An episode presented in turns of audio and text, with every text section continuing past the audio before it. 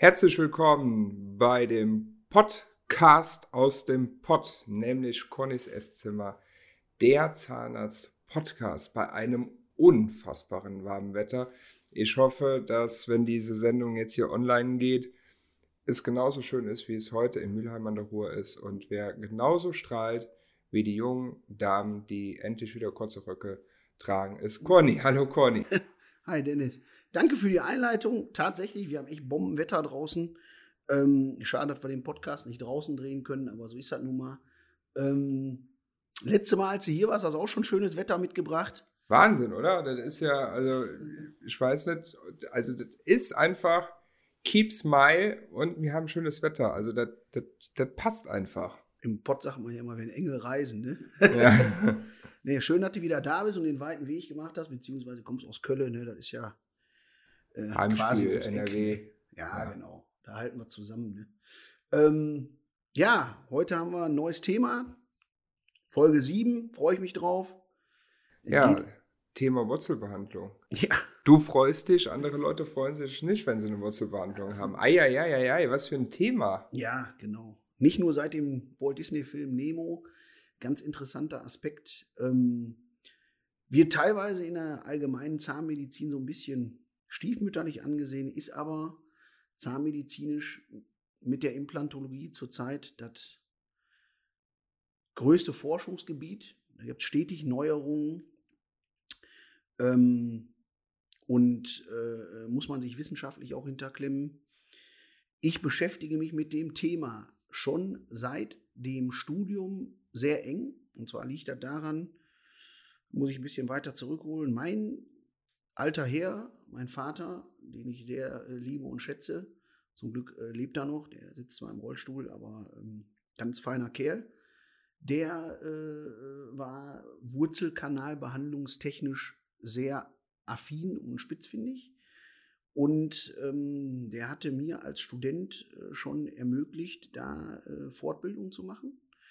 Deswegen war das immer ein interessantes Thema für uns was nach außen hin immer so negativ behaftet ist, Wurzelkanalbehandlung, oh Gott, oh Gott, ne? Oh nee, da tut doch weh und da muss doch hier und da. Ich sehe das heute anders. Ich glaube, dass viele Zähne rettbar sind. Ich sage, obwohl ich auch viele Implantate setze, immer noch, der eigene Zahn ist das beste Implantat. Ne?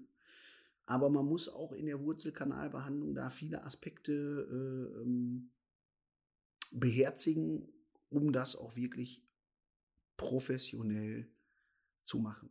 Es gibt ein, zwei Kollegen hier auch in der Stadt, die das äh, sehr gut können. Ne? Aber man muss auch technisches Equipment haben. Das heißt, Sie brauchen oder der Zahnarzt oder derjenige, der Endodontie macht, erstmal braucht er eine vernünftig fundierte Ausbildung. Und ganz wichtig ist das Equipment. In der Wurzelkanalbehandlung muss man viel sehen.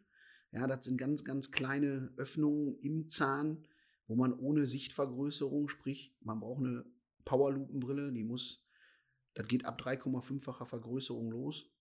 Und in der Regel muss eine Praxis, die endodontisch bewandert ist, ähm, mikroskopisch arbeiten können. Ich habe einen Kollegen, der hat kein Mikroskop, der macht das auch top.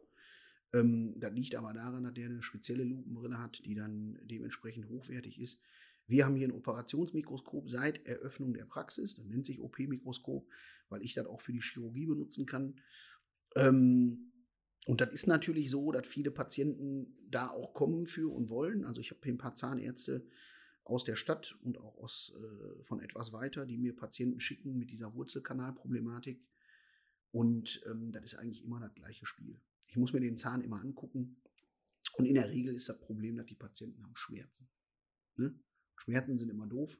Deswegen müssen wir gucken, dass wir eine Abhilfe schaffen. Und in der Regel ist das so, dass ich meinen Mädels eine, äh, oder meinen Patienten, jetzt habe ich Mädels gesagt, also meinen Patienten die Garantie gebe, dass die nach der ersten Sitzung schon schmerzfrei die Praxis verlassen und dann dementsprechend ähm, wir in der zweiten Sitzung dann nochmal gucken. Ich kann denen sagen, so und so sieht der Zahn aus, das muss gemacht werden, so und so viele Kanäle hat der, Ne? Viele Patienten fragen, ist das schmerzhaft? In der Regel ist das so, wenn die Patienten überwiesen sind und ich die nicht kenne, dann mache ich ähm, in der Regel immer eine Betäubung. Der Patient darf nichts merken. Viele Leute sagen, muss ich davor Angst haben? Also es gibt Wurzelkanalbehandlungen in verschiedener Form. Es gibt einmal die klassische Wurzelkanalbehandlung, die man kennt von einer normalen Zahnarztbehandlung. Ich sage jetzt mal, du gehst zum Zahnarzt, kriegst eine Füllung, ne? die war etwas tiefer, der Zahnarzt sagt dir das in der Regel auch. Dann fängt er an, weh zu tun, kalt, warm, ist unangenehm. Du trinkst mal eine kalte Cola, gehst ein Eis essen, sagst so, ah, so das, was man aus der Sensodyne-Werbung hört. Ja, dann geht das nicht weg. Und dann, ja, habe ich jetzt schon länger oder da ist eine Krone drauf. Ja, da muss man da teilweise den Zahn dann halt aufbohren, muss das entzündete Gewebe entfernen und in der Regel hat der Patient danach sofort Ruhe. Kann mal ein, zwei Tage dauern, aber die Schmerzen sind nicht mehr da nicht mehr so stark und das klingt von Tag zu Tag ab. Ähm, das ist das Schöne. Patienten, die mit Schmerzen kommen, gehen in der Regel mit Schmerzen und die sind in der Regel auch sofort weg. Das ist ganz toll. Dann gibt es aber Patienten, die schon wurzelbehandelte Zähne haben. Und das ist so ein bisschen unser Spezial-Spezialgebiet, weil es das wenig gibt. Und dann machen wir eine operative Wurzelkanalbehandlung. Das ist überwiegend, wird das von Oralchirurgen durchgeführt, die allerdings auch eine spezielle Bildung oder Weiterbildung haben sollten im Bereich der Wurzelkanäle. Und dann wird das Ganze auch chirurgisch gemacht. Das heißt, wir haben den Vorteil als Praxis, dadurch, dass wir eine fachzahnärztliche Praxis sind, das Thema erörtern wir auch nochmal in einem Podcast, ähm, ist es so, dass die Wurzelkanalbehandlung, wenn die schon fehlgeschlagen ist oder fehlgeschlagen hat und man nicht mehr an den Zahn drankommt, von der Krone aus, weil da ein Stift drin ist oder sonstiges, ne, dann gibt es die Möglichkeit, das auch chirurgisch zu machen. Und meistens korreliert das mit irgendwie Entzündungsgewebe im Knochen, Zysten, Granulome, wie auch immer, die werden dann chirurgisch ausgeräumt. Und das machen wir auch mit Sichtvergrößerung unter Mikroskop und mit einem sogenannten retrograden Verschluss. Um das jetzt für meine Patienten besser zu erläutern, ist das so, da wird ein Korken in den Zahn gesetzt und zwar von der Wurzelspitze aus, so dass weder die Bakterien vom Zahn ins Gewebe gelangen können, noch Bakterien vom Gewebe in den Zahn. Und ähm, da haben wir sehr, sehr große Erfolge mit und das praktizieren wir hier äh, von Anfang an. Das war ein Thema, was ich hier noch etablieren musste, weil das ging hier nie um Zahnerhalt, weil ich mir immer sage, das ist auch so, sagst du ja selber immer, bevor mir ein Zahn gezogen wird, will ich mal versuchen, dass alles, alle Versuche stattgefunden haben. Es sei denn, es geht nicht mehr. Es gibt Zähne, die müssen einfach raus. Und da wollen wir das halt so lange aufrechterhalten, wie wir wollen. Und das haben wir auch statistisch äh, nachverfolgt. Da sind wir sehr, sehr weit äh, ähm, oben in der Statistik, weil wir sind hier schon Verfechter. Wenn wir was machen, dann machen wir das nach Möglichkeit so, ähm, wie wir es bei uns auch haben wollen oder wie wir es bei der Frau Mama machen würden oder bei unserer Schwester, Bruder oder sonst wem. Ähm, dass man da gute Ergebnisse hat, das ist wichtig. Man muss den Patienten das erklären. Das Problem ist, es ist auch nicht so, dass die Krankenkasse das alles übernimmt, sondern das ist immer ein Bereich, wo wir mit Zuzahlungen, vielleicht auch Zusatzversicherungen oder ne, bei den Privaten ist es immer etwas einfacher. Die haben die Leistungen meistens mit im Katalog, aber trotzdem ist es so, dass die Patienten ähm, für die gute Behandlung dann auch was bezahlen. Das ist jetzt nicht unbezahlbar, ne, um Gottes Willen. Wenn sie den Zahn verlieren, ein Implantat gebraucht wird oder eine Brücke gemacht wird, ist das meistens teuer. Ähm, wichtig ist, diese ganze Problematik korreliert oftmals mit Angst. Das ist immer so ein Thema. Ne? Ähm, aber nach der ersten Sitzung ist das meistens schon vorbei die akuten Beschwerden beim Zahnarzt, also wenn man einen Zahn aufbohrt, da gibt es bestimmte, bestimmte Möglichkeiten, die wir haben, sodass wir dem Patienten sagen, wir machen heute erstmal so, dass der Zahn schmerzfrei ist. Und beim nächsten Mal müssen wir dann nochmal in die Kanäle rein. Das gibt es auch, weil der schwer zu betäuben ist, der Zahn. Ne? Das gibt es immer mal, weil wenn die hypersensibel sind, dann tut dem Patienten das mal weh. Und das möchten wir nicht.